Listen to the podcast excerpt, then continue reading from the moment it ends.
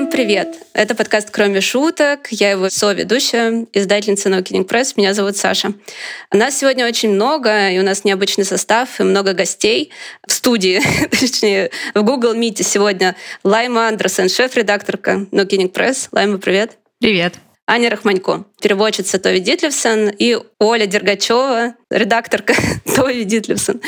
Сегодня позвала вас, э, чтобы поговорить о двух книгах Тови, которые вышли у нас в конце прошлого года и в начале этого года. Также я постараюсь говорить на Анин манер э, Тове, постараюсь переучиться более стильно. Я говорю о книгах «Лица» и «Комната Вильхельма». Книга «Лица» была впервые опубликована на датском языке в Дании в 1968 году, а книга «Комната Вильхельма» роман в 1975 И «Комната Вильхельма» считается последней предсмертной книгой Тове. Поправьте меня, если это неверно, Аня. На самом деле в 75-м вышла еще одна книга о ней, так она называется, о себе, о myself по-датски. И вот тут я, к сожалению, не могу сказать, была ли она написана как бы сразу после, или она была, ну, то есть Год издания один и тот же 1975 год. Да, в общем, хотелось бы с вами поговорить сегодня про эти две книги, к которым мы э, приступили после того, как издали нашумевшую в мире Копенгагенскую трилогию, после того, как Тови так прошествовала победоносно по всему миру, были опубликованы десятки переводов. Книги в Америке и Великобритании на английском, на таком на языке гегемона тоже очень громко прозвучали. Мы обратились к менее, скажем, очевидным текстом, но которые, как пишут редакторы, в аннотации примыкают по смыслу к Копенгагенской трилогии. Я хотела вам задать вопрос, Оля и Аня, чем эти тексты отличаются от Копенгагенской трилогии и как э, письмо Тови развивалось в течение жизни можно ли там проследить какие-то тенденции при переходе от детства, юности и зависимости к лицам и комнате Вильхельма? Давайте я тогда начну. Всем привет, во-первых. А во-вторых, а, смотрите, что интересно. У меня осталось а, из нашего прошлого разговора, когда мы записывали подкаст по Копенгагенской трилогии, Саша говорила, что самый любимый ее текст из трилогии — это «Юность» потому что он самый светлый, самый наполненный надеждой, написанный на глубоком вдохе. И это прямо юность, как она есть. Вот что интересно, в 67-м выходит юность, в следующем году, в 68-м, выходят лица. Один из самых тяжелых, ну, для меня, оказавшихся романов Товы. Несмотря на то, что, так, забегу немножко вперед, да, что в комнате Вильхельма разворачивается и внутренняя психологическая линия, и сюжетная линия так, что она ведет к самоубийству героини – лица воспринимаются гораздо более тяжело, потому что эта история, ну, фактически можем назвать ее историей заключения, заточения э, в психиатрической больнице. И этот текст радикально отличающийся по характеру, по письму от юности, от всей Копенгагенской трилогии, да и от комнаты Вильхельма тоже. Он действительно, скорее всего, на мой взгляд, это прямо самый модернистский роман Товы, потому что его весь можно рассматривать как метафору от начала до конца.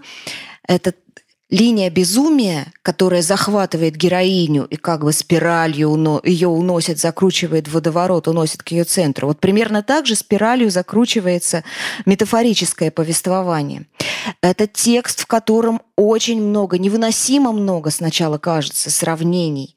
А там куча конструкций, которые начинаются со слова «как», «словно», «точно». И с одной стороны, когда мы с Аней над этим работали, когда я начала читать текст, я спросила, боже мой, Аня, я не очень даже понимаю, что происходит. Что случилось э, с этим текстом? То вы изменил вкус, то вы изменила чувство меры. На самом деле это очень точный, замечательный прием. Во-первых, героиня, погружающаяся в пучину безумия, хватается за то, что близко для нее. Помните, как она пишет в трилогии «Я счастлива только когда пишу, я счастлива только когда сажусь за свою пишущую машинку». Здесь происходит то же самое. Постоянное сравнение, постоянная метафоризация, постоянный какой-то поиск новых аналогий явлением действительности, тревожным – сдвигающим сознание. Постоянные аналогии, которые она ищет, они ее возвращают к тому, за что она может зацепиться, к ее писательскому труду. И в какой-то момент, когда ты, ты это понимаешь, э, эти бесконечные сравнительные обороты назойливые, они перестают раздражать. Плюс есть сложность выстраивания системы персонажей.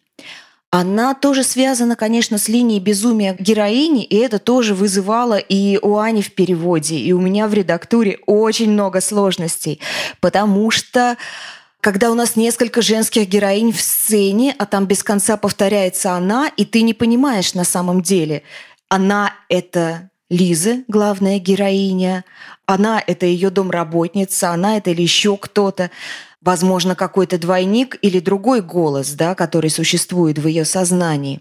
И сначала тоже, когда ты начинаешь работать над этим текстом, у тебя такое ощущение, что, боже, ну что же это такое, тут надо что-то поменять, тут надо что-то сделать. Но это совершенно намеренный прием, и я, в общем, специально об этом рассказываю, адресуясь тем нашим читательницам, читателям, кто уже знаком с текстом или кто еще будет его читать, чтобы их не, это не смутило, да, потому что это может восприниматься как редакторская недоработка. На самом деле нет. То вы намеренно как бы слепливает всех своих персонажей персонажек в такой тугой ком, что там совершенно невозможно в какой-то момент становится разобрать чье сознание, чье подсознание с нами в этот момент общается.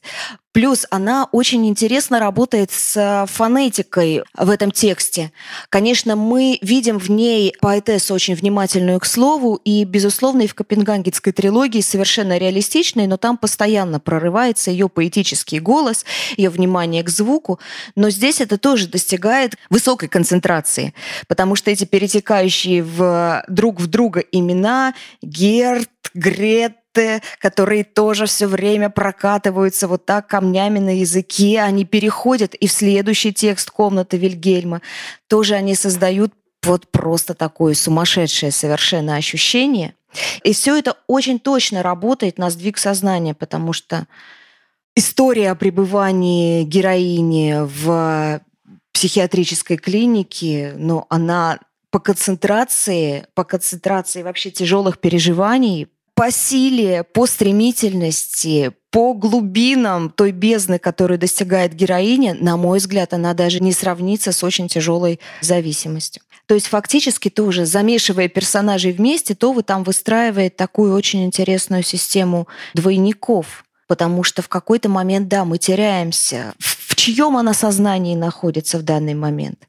В сознании Лизы Мундус или в своем собственном, или в сознании Гретты, или в сознании ее мужа Герта. В общем, все это совершенно, конечно. Плюс плюс ребенок. Раз уж э, мы заговорили про эту систему двойников, можешь, пожалуйста, рассказать, и Аня, к тебе тоже вопрос, ты тоже, э, пожалуйста, расскажи про свои впечатления от вот этих вот приемов, которые Това использует, каково тебе было с ними, про систему двойников, как она работает в лицах и как она работает в комнате Вильхельма. Я на самом деле хотела вернуться к изначальному вопросу, если не против, что же случилось со стилем, примерно так, да, что же случилось, э, как так получилось, что детство, юность написано в 67 году, году вдруг перетекли, а, плавно перетекли в лица 68 года. И, мне кажется, немножко связано с ее биографией. А, и детство и юность она писала, находясь в психиатрической клинике. И они стали, на самом деле, своеобразной переработкой другого романа, уже то есть ранее опубликованного романа, опубликованного в 1943 году «Улица моего детства». И как раз в нем узнается вот эта молодая, такая вся метафоричная, поэтичная а, Това, которую мы видим в Това эм, в детстве и в юности. И детство и юность, в принципе, стали просто переработкой материала, написанного в 43 году, и были опубликованы, соответственно, в 67 году. А выйдя из психиатрического отделения, Това взялась за написание лиц. У меня есть, на самом деле, цитат, который хотела зачитать по поводу лиц, если можно. Это как раз цитат из книги о себе. Я сделала такой э, свободный перевод. Това о книге лица. Неудивительно, что я оказалась на грани безумия, ведь с 12-летнего возраста я страдала от периодических психозов. Это состояние кратковременного помешательства, при котором личность распадается на части, подобно функционирующей машине, отдельные части которой внезапно разбегаются сами по себе и отказываются работать вместе. Именно это понимание я использовала в своем романе «Лица», где я описала свой психотический опыт, чтобы приоткрыть навес над, возможно, самым горьким кризисом моего трагического брака. Вот. Поэтому я думаю, что это как и эта цитата, и вообще немножко биография, а, на мой взгляд, объясняет э, такую большую перемену в стиле Това. Вот по поводу двойников, на самом деле, я, мне кажется, вообще задумалась только увидев, Саша, твой вопрос. А, двойники. А, я не воспринимала работу над текстом, я не воспринимала меня вообще, если честно, тема двойников отсылает, не знаю, к сочинениям в одиннадцатом классе. Мне кажется, когда мы готовились э, к выпускным сочинениям, э, это было где-то тема двойников Достоевского или что-то такое. Не помню, кто был двойником, наверное, Раскольникова, да. Двойка за сочинение, но для меня скорее какие-то герои были отголосками, или, не знаю, например, в лицах это Гита, да, которая как будто бы была совестью. То есть мы, в принципе, слышим только голос Гита э, в романе «Лица». И для меня это скорее какая-то самокритика, да, то есть я бы скорее это назвала самокритика творчества и жизни Това в голосе Гита. Но вот как раз про образы двойников мне на самом деле немного есть что сказать. Это Олина гипотеза. Оле придется отдуваться. Да, раз уж мне пришла в голову эта идея двойничества, как раз да. Я, кстати, Ань, согласна с тобой, потому что голос Гита, я прошу прощения, кстати, я ее назвала Грета, потому что очень смешиваются, кстати сказать, персонажи тоже комнаты Вильхельма и Лиц. Э, Гита, конечно, да, она выступает как суперэго. Смотрите, как интересно, там вообще на самом деле в лицах вся эта история. А, но мне кажется, что это еще прекрасный материал для юнгианских аналитиков и всех, кто психоанализом и юнгианским анализом интересуется, потому что на самом деле все персонажи Лидстовы, несмотря на то, что а, да, в них, в обоих романах угадываются, в лицах и в комнате Вильхельма угадываются отсылки к жизни самой Товы, ну, о чем мы еще, я уверена, поговорим персонажи лиц очень хорошо встраиваются в конструкцию исключительно, да, в конструкцию личности главной героини. То есть распад семьи, который она наблюдает, распад э, семейного мира, который происходит, он странным и очень явным образом рифмуется с распадом ее внутреннего мира. С одной стороны, история кажется реалистичной, да, возникают семейные проблемы, и это подталкивает и без того неустойчивую психически героиню да, к обострению заболевания, к острому психозу.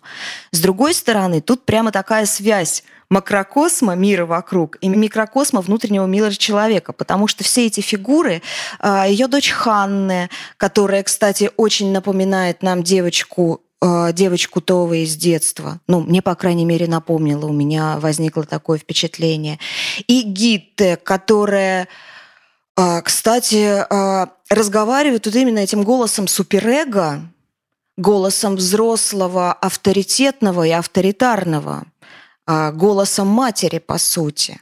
Возможно, где-то даже голосом отца. Фигура Герта, который входит мужской частью туда. Фигура внутреннего ребенка, как Сёрина.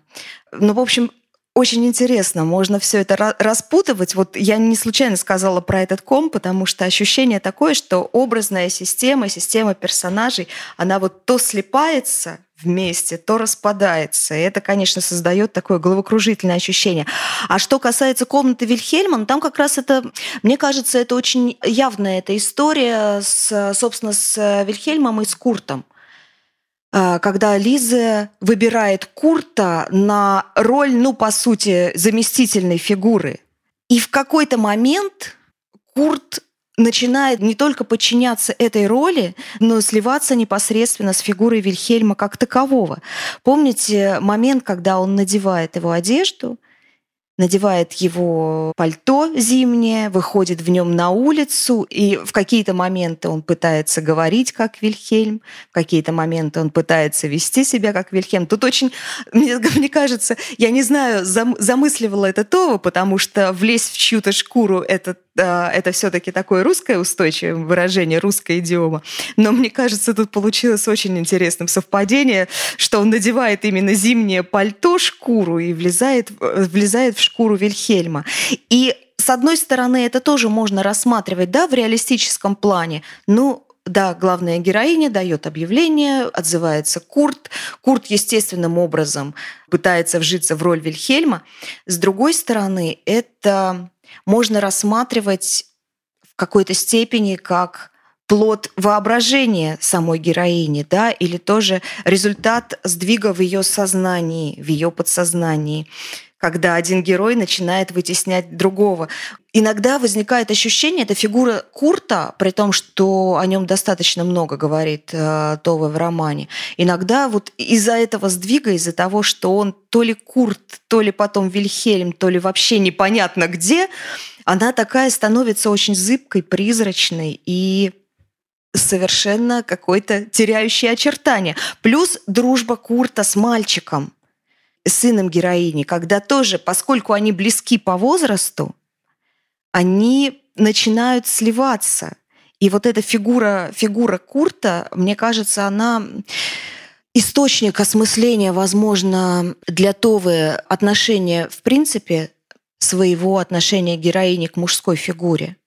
И тоже вот, ну, опять-таки здесь его призрачность, потому что есть мальчик, который точно так же ускользает, потому что он взрослеет, происходит сепарация, и Курт замещает и его. То есть Курт — это и сын, Курт — это и возлюбленный, Курт – это и отцовская фигура, потому что она привлекает его к тому, чтобы он помог ей разобраться с ее проблемами, с налоговыми декларациями, с долгами и прочее, и прочее. То есть здесь получается, конечно, сногсшибательный, очень интересный замес. И мне кажется, вот именно вот в этом психологизме, в переходе в какие-то совершенно психоаналитические пласты, здесь, конечно, модернизм тоже то в полной мере себя проявляет. Оль, можно я тебя добавлю? Она, написав книгу, давала где-то интервью и призналась, что работая над образом Вильхельма, она поняла, как много его объединяет с ее матерью. Как много в Вильхельме, ну, он протагонист, скажем так, образ, на самом деле, мужа Виктора Андреасена, да, Това. Но что она осознала, как много она видит в этом Вильхельме своей жестокой такой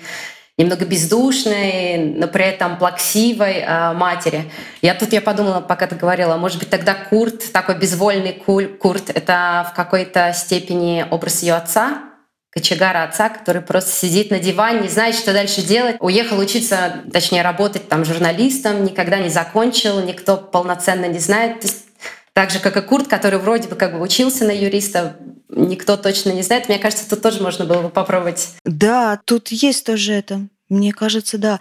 А потом, вот, кстати, что касается, Ань, спасибо тебе большое, тоже, а, что касается фигуры матери, да, которая всегда незримо присутствует во всех трех романах Копенгагенской, ну, зримо или незримо присутствует э, во всех трех романах Копенгагенской трилогии, потому что там этот материнский комплекс очень силен. Ну, по крайней мере, когда трилогию читаешь, особенно одну книгу, э, если ты читаешь без перерывов одну книгу от, дру- от другой в хронологической последовательности, ты чувствуешь, как он развивается. Это постоянное давление фигуры матери – деструктивной во многом на Товы, оно постоянно ощущается. И в какой-то момент, да, ты понимаешь источники, собственно, ее психоза, источники ее зависимости, источники ее взаимоотношений с мужчинами, они действительно заключаются не в ее отношениях с отцом, а в отношении с фигурой матери, которая, безусловно, очень нарциссична. И здесь вот этот материнский комплекс, он просто совершенно выливается уже в, какую-то, в какую-то совершенно буйную форму, как раз э, в лицах и в комнате Вильхельма. Почему как раз тоже возникает ну, дополнительный повод а, да, считать э, эти книги в некоторой степени, ну, допускать, что они в некоторой степени автобиографичны. Потому что, мне кажется, вот это сильное переживание Товы, оно здесь в полной мере воплотилось и просто взорвалось. Да, я хотела еще добавить, что вот в пользу этой гипотезы о зыбкости Курта говорит то, что он везде на птичьих правах, он никуда не принадлежит, все его вещи сокрыты в каком-то чемодане, у него как бы нет права на присутствие толком. Мне очень нравится, что наш разговор приобрел такой психоаналитический поворот. А я вот хотела спросить, если Гита в лицах — это суперэго, то рассказчица в комнате Вильхельма, кто она, которая наблюдает за Лизой со стороны иногда, из дома напротив? Какую роль она выполняет, Оль, как ты думаешь? Возможно, это фигура хорошей матери. Но вот есть эта мать разрушительная, темная, деструктивная, да, которая вносит хаос, которая взметывает всю целостность личности. А это, мне кажется, это такая хорошая поддерживающая фигура матери, потому что голос рассказчицы, он, с одной стороны, ироничный. В ее высказываниях много юмора. И почему, собственно, вот, например, когда я начала работать э, над комнатой Вильхельма, я с облегчением перевела дух, боже, к нам вернулась Това с ее иронической усмешкой, с ее, с ее юмором. А с другой стороны, она просто, мне кажется, в ней бездной сочувствия к Лизе. Это не просто сторонний наблюдатель, мне кажется, это какой-то такой поддерживающий наблюдатель. Я бы не сказала, что это прямо фигура, например, какого-нибудь, фигура богини, фигура демиургини, вряд ли. Хотя есть тоже соблазн подумать так, да, что наблюдательница – это писательница, которая сама ну, выступая здесь, да, как демиургини и творит этот мир. Но мне все-таки хочется думать, что это такая вот поддерживающая, бережная фигура. Мне очень хочется дать Това это ощущение. Я фантазирую, конечно, но мне хочется думать, что она пыталась что-то такое вот поддерживающее для себя найти, потому что ведь комната Вильхельма, она вышла как раз за год до ее, до ее смерти, до ее самоубийства. По сути, самоубийство она совершила сначала в тексте в комнате Вильхельма, а потом сама добровольно ушла из жизни через год. Поэтому мне прямо хочется оставить ей что-то такое, ведущее ее за руку. Аня, как ты как думаешь? А я вижу в рассказчице саму то. То есть а, начну с того, что просто что в двух местах текста комнаты Вильхельма есть а, такие моменты, где она рассказчица оговаривается, и вместо того, чтобы сказать Лиза там, или героиня, она говорит «я». И в одном другом месте она говорит «мы на фотографии» или что-то такое. Я, конечно же, обратилась э, к правообладателям текста и спросила, на самом деле, идея ли так в оригинале. Это на самом деле так. И я восприняла, для меня лично это какая-то такая, знаете, знак сквозь строки, что это я, это моя жизнь, а я не могу говорить от первого лица, я чувствую, я не знаю, по своим причинам, хотя причины в биографии на самом деле были, почему она, может быть, могла не чувствовать или могла не хотеть говорить от первого лица. Но это Това, для меня это все та же Това, а, которая просто пересказывает свою историю, пересказывает кризис жизни, творчества, и такой уже, да, ироничная ирония, она возвращается, ее снова видно, я тоже восторжествовала, что знакомая нам Том возвращается в комнате Вильхельма, да. Кстати, я еще подумала, что, возможно, это интенция авторская действительно, и невозможность говорить от первого лица, подписываясь своим именем. Но, возможно, это тоже признак вот этого какого-то раскола субъективности, когда ты становишься двумя людьми вместо одного, который усиливается после лиц. И мне этот прием, вот, Аня, о том, что ты сказала, да, ну что это не случайность, очевидно, что это прием, когда они вдруг сливаются, то есть этот раскол сокращается, э, рассказчица и героиня сближаются. Это очень здорово. Мне это было очень приятно видеть. И я хочу присоединиться к вам. Ну, это вопрос про личное впечатление. Сейчас я хочу адресовать его Лайме тоже по поводу того, как это вами ощущается как э, читательницами, каково вам читать эти тексты, потому что я с комнаты Вильхельма провела какие-то довольно веселые часы, я несколько раз смеялась, и мне нравится, когда тексты есть ощущение вот этого приключения э, с точки зрения формы, да, вот эта работа с формой, которую она проделала, когда тексты, которые ей заказали для газеты, они вдруг возникают в середине как самостоятельные тексты, и там много таких вот небольших разворотов и развилочек, где она пробует что-то новое. Мне это доставило, конечно, большое читательское удовольствие. А как тебе, Лайма?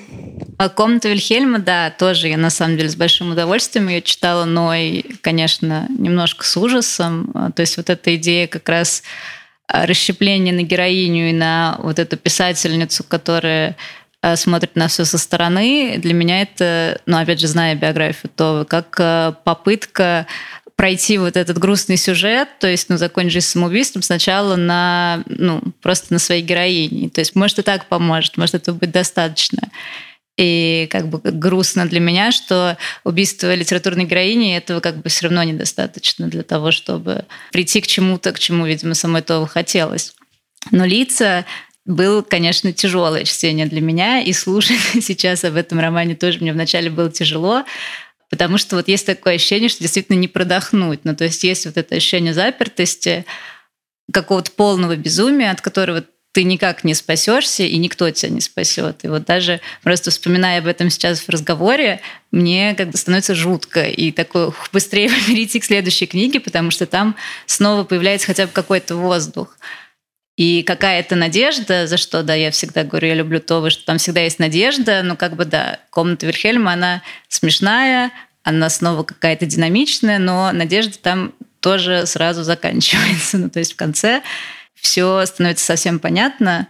И не знаю, то есть я понимаю, что в ближайшие там несколько много лет, наверное, перечитывать эти тексты я не смогу. Но при этом трилогию, конечно, всегда с удовольствием можно взять с полки детства, полистать, вспомнить любимые моменты. То есть эти тексты, они действительно потрясают и как-то тебя переворачивают. И я не могу сказать, что это приятное чтение, но это очень важное, мне кажется, такое читательское приключение, которое ну, нужно пережить. А у вас какие впечатления, именно если попробовать представить, что вы читаете эти тексты отдельно от работы, ну, то есть впервые их видеть? На самом деле, а, тут что в работе, что нет, я точно могу сказать, что лица для меня оказался гораздо более тяжелым, э, чем зависимость. Если там от зависимости я где-то пыталась отдышаться с месяц, чувствуя, что это я нахожусь в полной аддикции в зависимости от разнообразных веществ, то просто совершенно, мне кажется, от лиц передышка заняла гораздо больше времени. С другой стороны, а, потому что ну, это настолько, настолько она мощной рукой тащит тебя в глубины безумия, действительно, что ну, продохнуть невозможно. Ты забываешь дышать совершенно. И эти фигуры, э, что еще какой-то момент, вот как раз разорванности очень пугающий, это сторонние фигуры переговорщиков, которые возникают и в лицах, и которые возникают в комнате Вильхельма, как некие они, которые приходят и чего-то требуют. Это пугающий момент, это просто какое-то чудовищное вторжение извне в сознание, но с другой стороны, с другой стороны, когда удалось передохнуть, на самом деле я очень радовалась, потому что я думала о том, что у нас появилась еще одна книга, написанная женщиной, о женщине, которая находится в психиатрической клинике. И книга, написанная в Получается, в 68 году, на минуточку, э, у Кена Кизи, э, пролетая над э, Кукушкиным гнездом, вышла в 62 году обстановка того времени США, да, с битниками, с ЛСД-экспериментами, с прочим, с прочим, прочим, я думаю, очень сильно отличалась от обстановки в Дании на тот момент. И мне кажется, это вообще совершенно тоже был я бы очень хотела оказаться в Дании в тот момент, э, когда вышли лица, и посмотреть на реакцию писательского сообщества, на реакцию читателей, на реакцию широкой публики, потому что, мне кажется, это должно было произвести просто эффект взрыва. У нас не так много литературы о женщине в психиатрической клинике на самом деле с сильным, мощным голосом, а хорошо, интересно, и по форме, и по глубине сделанных, потому что, ну да, у нас есть, естественно, под стеклянным колпаком Сильвии Плат, у нас есть э, Кейт Джеймисон, такая полу-нонфикшн э, «Беспокойный ум», э, ее победе над биполярным расстройством. А у нас есть Сюзанна Кейсон «Прерванная жизнь». Я вот даже сегодня специально себе составила список. Есть рассказ Шарлотты Перкинс Гилман американской феминистки XIX века, социолога, писательницы. Но, правда, она умерла, по-моему, в 1935 году, хотя родилась в 1860. Это, в принципе, ее рассказ «Желтые обои» – это как раз такое очень мощное высказывание от лица женщины с психиатрическим расстройством, которую лечат от депрессии, ну и от истерии, как тогда назывались э, любые, да, любые проявления неких э, психических сдвигов у женщин. Ну и все, их, в общем-то, ну их не так много. Может быть, э, Айрис Мёрдок море, может быть, э, Дафна Дюмарье с Ребеккой, Элинек. Да, безусловно, Кристева. Но их действительно можно пересчитать по пальцам. Да, если, кстати, я хотела вот что хотела сказать обязательно. Если вам станет тяжело после чтения лиц, Выдохнув, я, я бы, правда, очень рекомендовала всем почитать э, книгу «Завтра я всегда бывала львом» Арнхинд Лаувинг. Э, норвежская психиатриня, клиническая психологиня, которая в возрасте, если не ошибаюсь, 17 или 18 лет попала впервые в клинику с обострением шизофрении. Ей был поставлен этот диагноз, она провела в клинике несколько лет. Ей удалось э, научиться контролировать заболевание, выучиться на, кли- на клинического психолога и потом помогать э, больным. Но как раз книга, при том, что она тоже очень подробная, очень въедливая, очень глубоко опускающаяся в бездны психического расстройства – она невероятно оптимистичная. Ну и, кстати, вот все, что я перечислила, да, это как раз еще из области той психиатрии, да, которую мы себе представляем справедливо представляем в страшном темном свете. Медсестры в туфлях на бесшумной резиновой подошве, галоперидол, электросудорожная терапия и прочее, прочее. Поэтому, да, я на самом деле подумала, что это, ну, это очень хорошо. У нас у нас действительно этого мало. Потому что я даже потом, заинтересовавшись, стала смотреть а, на там сайтах типа Goodreads, э, прочих, да, где там собираются просто любители чтения. Я стала читать какие-то подборки рекомендаций критиков. Литература вообще, художественная литература, в центре которой герои с психическим расстройством. И женщин, героинь там не так много. И женщин-героинь, который дан центральный, мощный голос, который дано, э, дано право первого голоса, первого слова. А уж книг, написанных женщинами, их, ну вот их не так много. Поэтому да. А что касается комнаты Вильхельма, да, мои ощущения, они были вот те же самыми. Это удивительно, несмотря на то, что ты понимаешь, что героиня ведет себя, и рассказчица ведет, да, кто ведет героиню к самоубийству, и героиня ведет к самоубийству.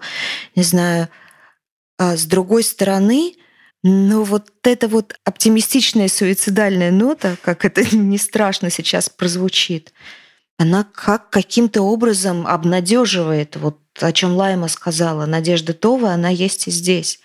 Потому что героиня, приняв решение, она начинает чувствовать себя счастливой. И да, комната Вильхельма добавила, как ни странно, светлых чувств. Оль, спасибо тебе большое за список рекомендаций. Мы его оставим в инфобоксе. И это действительно важный тезис про агентность какую-то э, женщины с э, психическим расстройством, про доступ к голосу, да, доступ к, к трибуне. Потому что, как ты сказала, женская истерия и так далее, еще со времен, мне кажется, ведьм в средневековье, ну, ведьма нет, немножко другое, но что женщина, да, она одержима там дьяволом или одержима истерией какой-то, и институциализирована. Мне кажется, образ вот этой вот замкнутой, где-то закрытой сумасшедшей, он э, повсеместен, с одной стороны, а с другой стороны, очень редко мы слышим э, что-то непосредственно от нее. Интересно, я вот вспомнила тоже пример про книгу Джин Рис «Широко за Грасовым море», в которой голос дается э, героине, вот этой жене мистера Рочестера из Джанейр, которая заперта где-то там на чердаке. Голос дается ей, потому что она очень демонизирована в Джанейр, и как бы она вот э, символизирует собой какой-то вот этот вот ужас, безумие и неуправляемость. Но вопрос в том, что происходит в это время с ней, какова ее история, мы о ней ничего не знаем. Я хотела бы отойти немножко от э, анализа теперь и перейти к биографическим деталям жизни Товы, потому что, думаю, многим интересно. Мы по-датски не читаем, мы имеем мало представления о том, как она жила, и Аня для нас будет проводницей э, в ее жизнь опять. Очень интересно, как все было на самом деле. И, например, ну, вот эти образы мужские, да, мужские протагонисты романов, лица и романов «Комната Вильхельма», мы об этом немножко говорили в э, предыдущем подкасте, но хочется поговорить еще. Что это за человек, что это был за муж, такой, с которым мы впервые сталкиваемся в зависимости, да, в конце книги «Зависимость». Чем он занимался, чем он был известен, а, насколько это была крупная для Дании или там, для культурного поля Дании того времени фигура, и что у него общего с этими литературными персонажами. Да, на самом деле и в зависимости и в лицах, и в комнате Вильхельма, да, в основе, скажем так, мужского персонажа лежит э, реальный человек по имени Виктор Андреасен, который... Очень многие вещи, они совпадают в биографии, то есть он на самом деле помог э, Тове как сама она признается, покончить с наркоманией или вот, по крайней мере, выбраться из какой-то там очередной да, ямы, которая описана в зависимости. Как она сама признается, первые семь лет замужества были в браке, они состояли 21 год, до примерно 73 -го года, то есть э, за несколько лет до самоубийства они развелись. И вот из 21 года, как признается Саматова, только первые там 6-7 лет э, их замужества были счастливыми, или их можно обозначить как счастливыми, потому что она была такой прикладной вещью, как она сама это объясняет, э, к Виктору. Виктор был публичной личностью, он э, изначально работал в министерстве. Я точно название министерства не помню, то есть министерство, которое в том числе и завязано и на образовании, и на социальных каких-то делах. А далее он возглавлял, он был главным редактором газет. То есть э, одна из газет, одна из самых крупных газет — это «Экстра Блейл». И вот первые там 6-7 лет жизни Това покорно ходила, например, на все министерские ужины, которые в том числе упоминаются э, в комнате Вильхельма. И просто, скажем так, жила, проживала жизнь Виктора своего мужа. Как только она начала жить свою собственную жизнь, да, как только она начинает, не знаю, эм, полностью там уходит в творчество, опять начинает посвящать себя книгам, Виктору это начинает не нравиться. Мне кажется, тут такой стандартный комплекс э, неполноценности мужчины. По-моему, это в комнате Вильхельме он обзывает ее эм, произведением литературы, с которым он не собирается ложиться в постель, да. То есть э, у него начинается к ней претензия. Это на самом деле такой биографичная информация, которая да, была между Виктором и Товым. Как я уже говорила, она на самом деле сравнивает, что в конце там, своего творчества да, она увидела через образ Вильхельма в книге, она увидела схожесть, схожесть э, Виктора с ее матерью которую мы знаем из детства, из юности, да, такой жестокой, интересующейся только какой-то вот этой общей мишурой, да, то есть чтобы Това пришла, я не знаю, Э, на министерский ужин и чудесно выглядела чтобы Това, как хотела мать, э, получше вышла замуж, да. То есть, да, в этом явно есть какая-то, как, по крайней мере, Това сама увидела сходство между собственной матерью и Виктором. Правда ли ее жизнь была настолько скандализирована и так освещалась в прессе, как мы это видим в комнате Вильхельма? Правда ли она была такая селебрити, за которой были прикованы э, взгляды всех и за кем следили? Она была известна немного в другой роли. Она возглавляла, эм, она была редакторкой эм, колонки семейного журнала, где она отвечала на письма писательниц. И делала она это достаточно долго, мне кажется, наверное, около как минимум 10 лет, с 56 -го года. То есть она каждую неделю отвечала на письма читательниц. Это была такая очень известная практика в те времена в Дании. И поэтому она, был, она стала, за счет этого она стала публичной личностью. Как раз э, Именно поэтому, э, скажем так, лица, да, выход лиц получил достаточно большое осуждение в обществе, что она как женщина, которая подает пример другим же, женщинам, то есть она отвечала на письма читательниц, например, что делать с мужем, или что делать, хочу учиться, не хочу жениться, да, и то отвечала на эти письма. А тут такой как бы эталон, образец э, для читательниц журнала, семейного журнала, вдруг публикует книгу о своем сумасшествии, да, или там за ней идет сразу зависимость о попытках самоубийства. Поэтому именно эти книги вызвали такой небольшой скандал, да, что она вроде бы как личность известная, но не обязательно как писательница или поэтка, а именно как э, редакторка, да, как возглавляющая колонку писем от читательниц. И, соответственно, сам а, Виктор после выхода «Зависимости», потому что он тоже там упоминается в конце, да, у него уже начались такие, скажем, э, претензии к Тове, да, что он, в принципе, узнаваем, а книга вот после, комнаты, после выхода комнаты Вильхельма он признался, что он очень сильно оскорблен. Были заявки, что он пойдет в суд. Я нигде не нашла информации, дошло ли на самом деле до суда. Вроде бы нет. Но претензий было много именно по комнате Вильхельма. Он пытался, чтобы, чтобы она изменилась, чтобы убрала какие-то да, моменты его биографии. Например, то, что он возглавил там Вильхем, он э, возглавил газету. Это на самом деле факт из биографии Виктора Андреасона. Да, то есть она скандалы вокруг ее жизни определенно были. В какой степени, настолько ли это все правдоподобно передано в комнате Вильхельма, мне сложно сказать. А вот история с объявлением о поиске мужчины в газете, она правдива или нет? Я не встречала нигде упоминания, мне кажется, в э, существующих биографиях. Насколько это правдиво, не знаю. Но то есть Виктор Андреасен был ее последним мужем. Они развелись вот за 4 года до ее смерти, и никого более в ее биографии, по, по крайней мере, в каких-то официальных источниках нигде не всплывало. Хорошо, очень интересно. Наверное, это гиперболизировано, чтобы было более абсурдно. Еще хочу спросить про то, что перед нами в лицах комнате э, Вильхельма предстает Лиза, писательница детских книг. Работала литовая с детской литературой. Издавалась ли она? Да, в 59 году у нее вышла одна такая чистая детская книжка, называется «Анна Лиза, 13 лет». Такое немножко громоздкое название. Но это единственное известное мне как бы из детских книг. Но опять же, может быть, какую-то ее раннюю поэзию можно было отнести или можно было включить в сборники для детей, но эм, да, это единственное из э, того, что она написала для детей.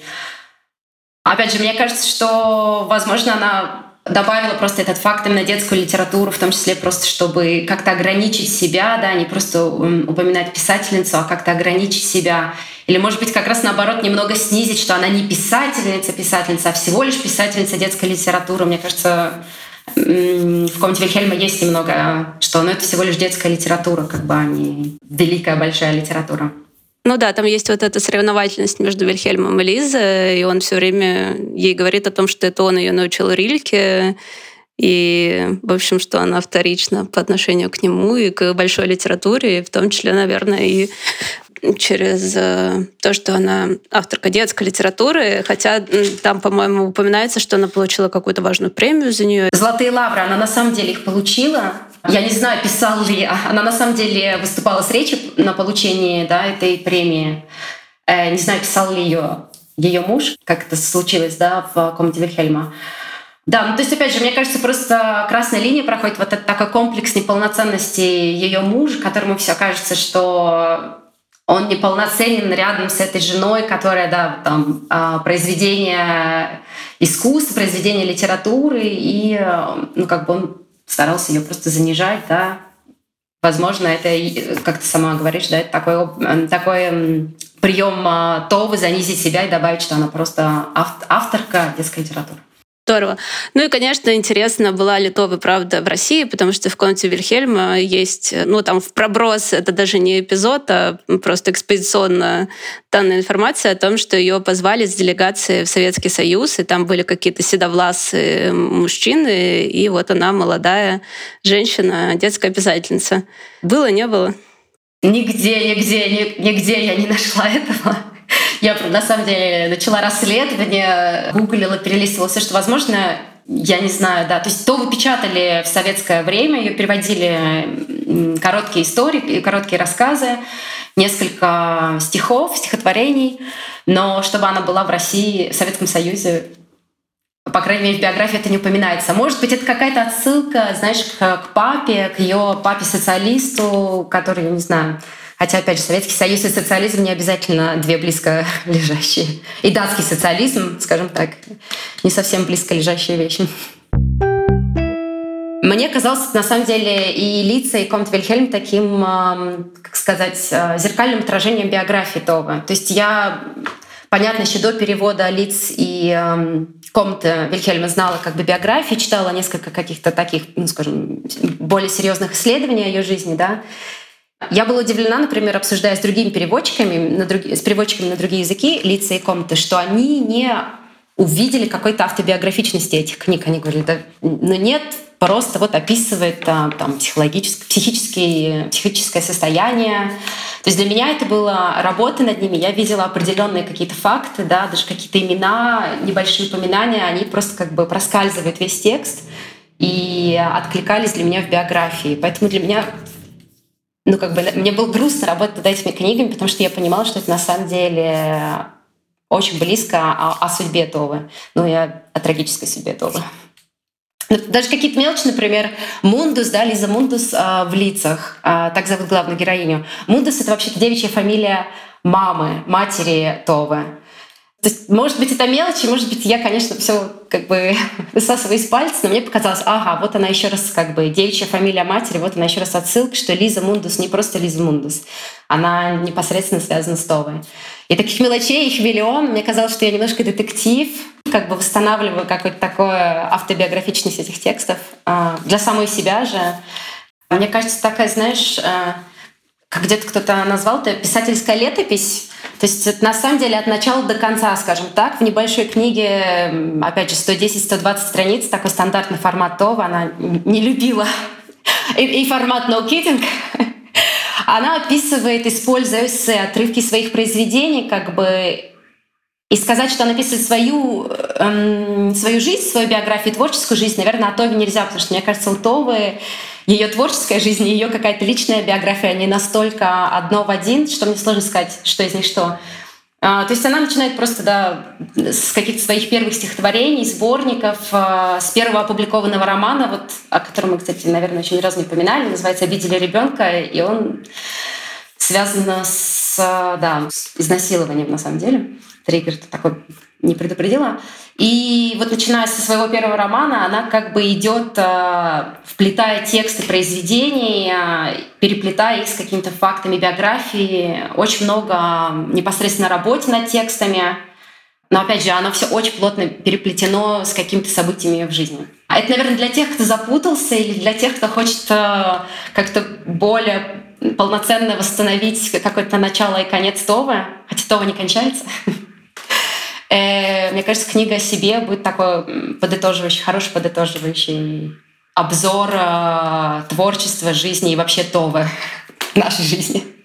Но мне хотелось бы больше послушать, как Това говорит сама о своей работе, о своем письме. Я надеюсь, что эта книга прольет немножко свет. Да, но на самом деле ничего нового. Она опять же продолжает, мне кажется, иронизировать над самой собой, над своей жизнью, над своим творчеством. То есть, мне кажется, Опять же, конечно, она вставляет а, лоскутками да, вот эти тексты, да, какие-то свои уже существующие, которые, может быть, даже нам знакомые, но с какой-то иронией она относится, мне кажется, к своей роли как писательницы, к своему письму. Но, опять же, в этом есть и жизнь Товы. Многие биографы говорят, что конец жизни самоубийства это скорее был конец ее творческой э, жизни, как, какого-то кризиса письма. Поэтому, может быть, это такое логичное развитие, ну, связанное с иронией к себе и к своему, к своему творчеству. Мне кажется, это еще даст ключи тем, кто как раз хочет еще поразбираться в комнате Вильгельма и в лицах. Потому что я с Аней абсолютно согласна. Даже странно, что нельзя не увидеть автобиографических моментов там, безусловно, есть. Я надеюсь, что нам продадут права на эту новую книгу, несмотря ни на что. И еще фан-факт, э, агентка э, издательской группы и агентства, Аня, поправь меня, как произнести это название? Гильдендал, Гюльдай. Гюльдай. О, я не буду пытаться. И а, которую зовут Лиза, как героиню Товы в лицах, она написала, что сын Товы с нетерпением ждет выхода переводов на русском, потому что он читает на русском, и он рад прочесть э, книги своей матери на русском языке. Может быть, все-таки Това была в России, тут мы поставим большой э, вопросительный знак. Почему ее сын говорит на русском? Потому что мне Лиза написала, что он якобы в том числе похвалил переводы. Я подумала, что? как сын Това может хвалить переводы? Как, насколько он должен владеть русским языком? Ну, отрадно знать. Ну, кстати, ты сказать, я, я же не ошибусь, наверное, если скажу, что лица не переводились еще не на английский на переводились языков. Выходили ли где? Английский, английский. А, не лица, а комната. Она переводилась, мне кажется, в 92 году на немецком языке из каких-то других? А, я смотрю, да, кто покупает, что это, кстати, занятно, потому что лица пользуются большим вниманием издательским, но я думаю, сейчас все потянутся, и комната Вильхельма, да, она в три страны, что ли, продана всего, включая нас. Мы в авангарде в этом плане. Но это во многом еще большая благодарность э, читателям, читательницам, которые э, с таким большим энтузиазмом приняли книги Товы, поэтому есть такой вечный голод, хочется еще, еще, еще. Так что здесь мы постарались больше других. А я хотела тебя уже лично. Можно просто пингвин купил Trouble with Happiness. Это такое собрание эм, коротких рассказов Товы. Не в вашем формате, Саш? В нашем формате выживания любой ценой. Это наш формат. Хотелось бы, хотелось бы и рассказы, конечно, опубликовать. Э, будем работать потихонечку по мере возможностей. Надеюсь, будет получаться. Спасибо вам большое, было невероятно интересно. Аня, Оля, Лайма, прям супер, мне очень понравилось. Спасибо, да. Я прям соскучилась. Лишний повод увидеться всегда прекрасен. Я-то думала, что Това уже ушла из моей жизни, а нет. Я просто до этого Наташа говорила, это были просто полтора года работы над Товой. Я-то думала, что это был кошмарный сон, ну, в каком-то плане как раз с иголками, лицами. Я как-то все это оставила в декабре, а тут вдруг подкаст. А тут вообще события, происходящие вокруг, оказалось, что не Това была кошмарным сном, сном а кошмарный сон от сейчас. Поэтому да. Но э, to be continued. To be continued. Всех рад видеть. Пока-пока.